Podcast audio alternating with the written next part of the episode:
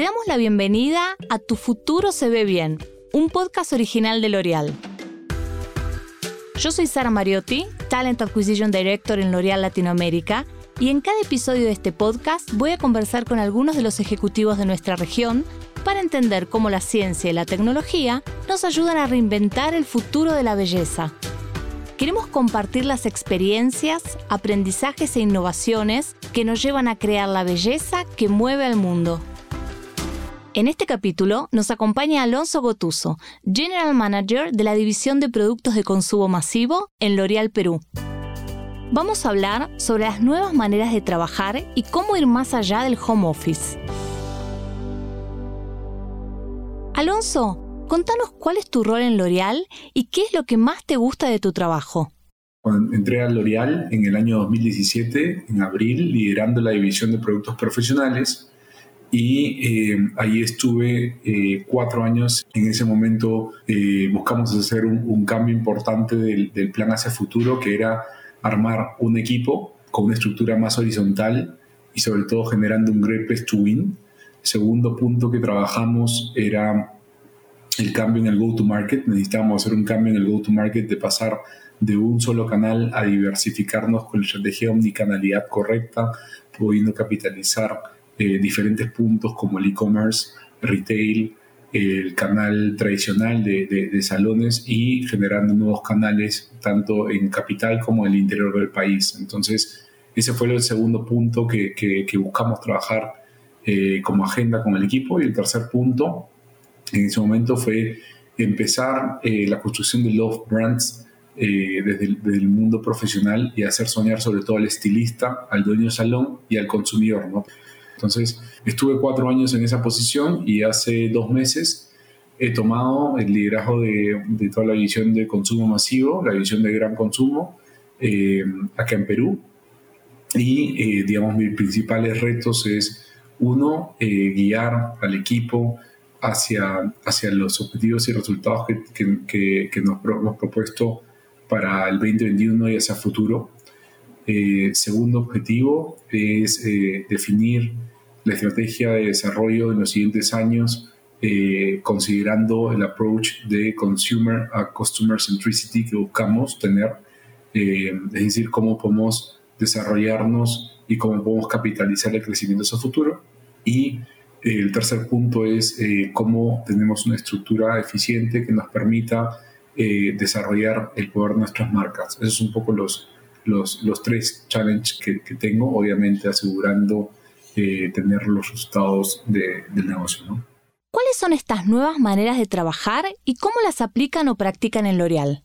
Las nuevas maneras de trabajar que tenemos en L'Oreal y que estamos aplicando desde hace ya 15 meses es primero, eh, como todos sabemos, es un home office, pero no cualquier home office, sino un home office productivo, enfocado en tener metodologías agile que nos permitan ser más eficientes con nuestros equipos, buscando conservar el balance vida y trabajo, que es el gran challenge. ¿no? Es como hoy en día, con esta nueva realidad, buscamos ser eficientes en el trabajo y buscamos también que nuestros colaboradores y sus familias puedan tener este balance necesario en sus vidas trabajando desde casa. Esa es una de las primeras cosas que estamos eh, afrontando.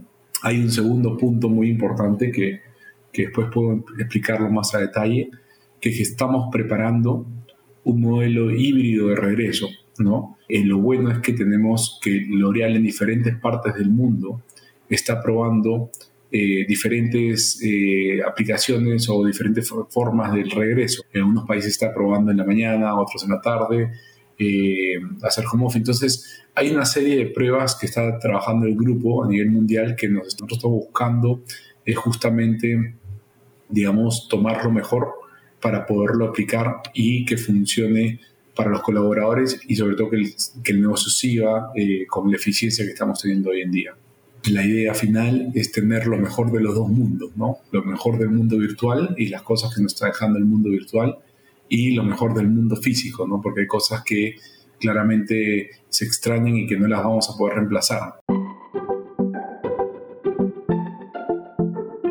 ¿Cómo es trabajar en una beauty tech líder de mercado como L'Oreal? Bueno, para mí trabajar en L'Oreal es eh, un challenge constante este, de, estar y ser parte de una empresa que está siempre a la vanguardia, ¿no? Siempre a la vanguardia poniendo en el centro de sus decisiones al consumidor y a los clientes, ¿no? Eh, nosotros tenemos eh, mucha inversión detrás de las marcas y de entender las necesidades de los consumidores, ¿no? a su vez, buscamos siempre como compañía como Beauty Tech ser una compañía sustentable, pero no solamente sustentable a nivel de productos, sino de toda la cadena de valor. ¿no? Tengo ejemplos que, que, los cuento con mucho orgullo, eh, que por ejemplo en el caso de la edición de consumo masivo tenemos ya un producto que es Fructis, que es el primer producto de mercado 100% reciclado, eh, pero esto aparte no solamente del producto, tenemos una cadena de valor desde el transporte, el agua de las plantas, los proveedores de materia prima, y buscamos que toda la cadena de valor también tenga el compromiso eh, sustentable. Cuando hablamos de la parte Tech, es eh, cómo venimos trabajando con toda la tendencia de vanguardia que hay a nivel mundial. ¿no? Por ejemplo, estamos trabajando en toda la parte de inteligencia artificial. Tenemos ciertas eh, aplicaciones que estamos desarrollando, por ejemplo, Skin Genius o, o Makeup Virtual Try-On, que son eh, digamos, metodologías que estamos buscando utilizar para que el consumidor pueda testear el producto de manera virtual y tenga una asesoría sobre qué producto eh, es el adecuado para, para, su rostro, para su piel, ¿no? Entonces, eh, en general hay, hay mucha, mucho avance tecnológico que estamos incorporando de diferentes partes del mundo donde opera la compañía y estamos trayendo, digamos, lo mejor para ofrecérselo a los consumidores. ¿Cuáles fueron los desafíos para ser un buen líder en este escenario actual sumamente virtual? Lo primero que buscamos hacer es tener mucha cercanía con nuestros equipos.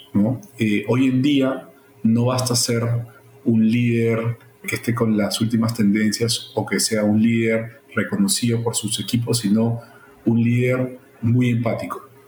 Y este es el primer punto para mí importante, este escenario actual, porque hoy en día tener esta cercanía con el N más uno y, ser líder empático es un punto fundamental que estamos trabajando en este escenario actual. ¿no? El segundo punto es estar muy enfocado eh, en las eficiencias, ¿no? muy enfocado en tener días eh, en los cuales busquemos ejecutar de la mejor manera. Eso tiene pros y contras, ¿no? porque estamos muy enfocados en el corto plazo, que si bien es cierto, buscamos ser eficientes con el trabajo, sacar los resultados o los planes en el corto, pero una cosa que, que, para mí siempre es el gran challenge es cómo aseguramos también no perder la visión en el mediano y largo plazo. Entonces, eh, este escenario actual nos conlleva tener líderes empáticos, asegurar trabajos eficientes de casa, ¿no? Tercer punto, para mí súper importante, es eh, dar un frame adecuado, ¿no? Del balance de vida y trabajo.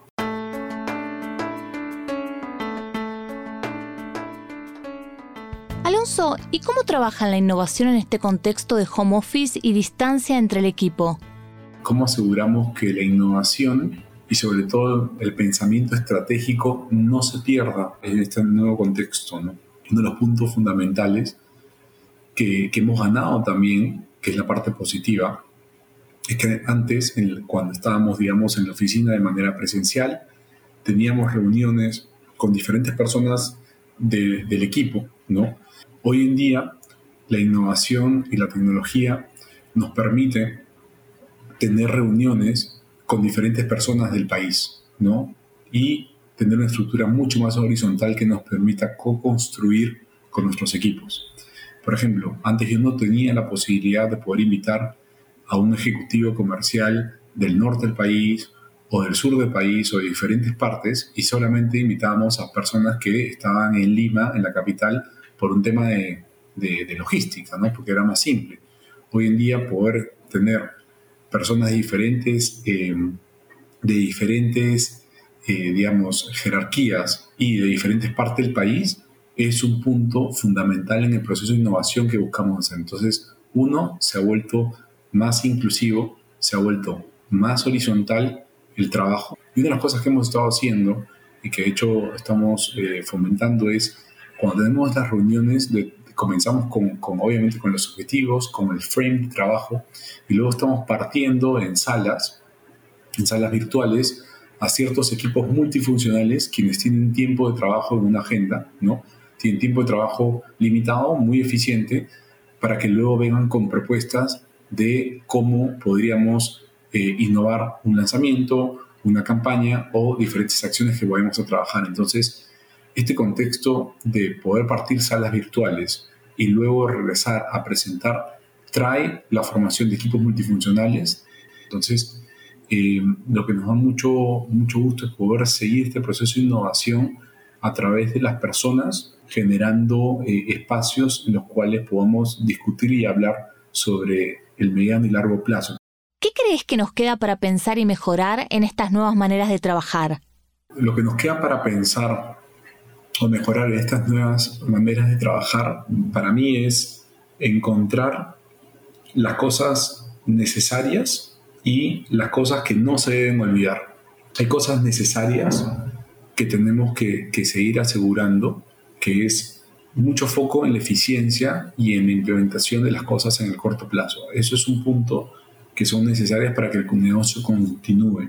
Hay un segundo punto importante que es eh, que nos queda para pensar o mejorar también, que es eh, cómo seguimos mejorando el balance vida y trabajo de nuestros colaboradores. ¿no? Que ese es un punto muy importante que esté en la agenda de todos y que debemos buscar escuchar a nuestros colaboradores, escuchar sus necesidades y, como decía al inicio, ser líderes empáticos que tengamos la realidad de cada persona de nuestra compañía.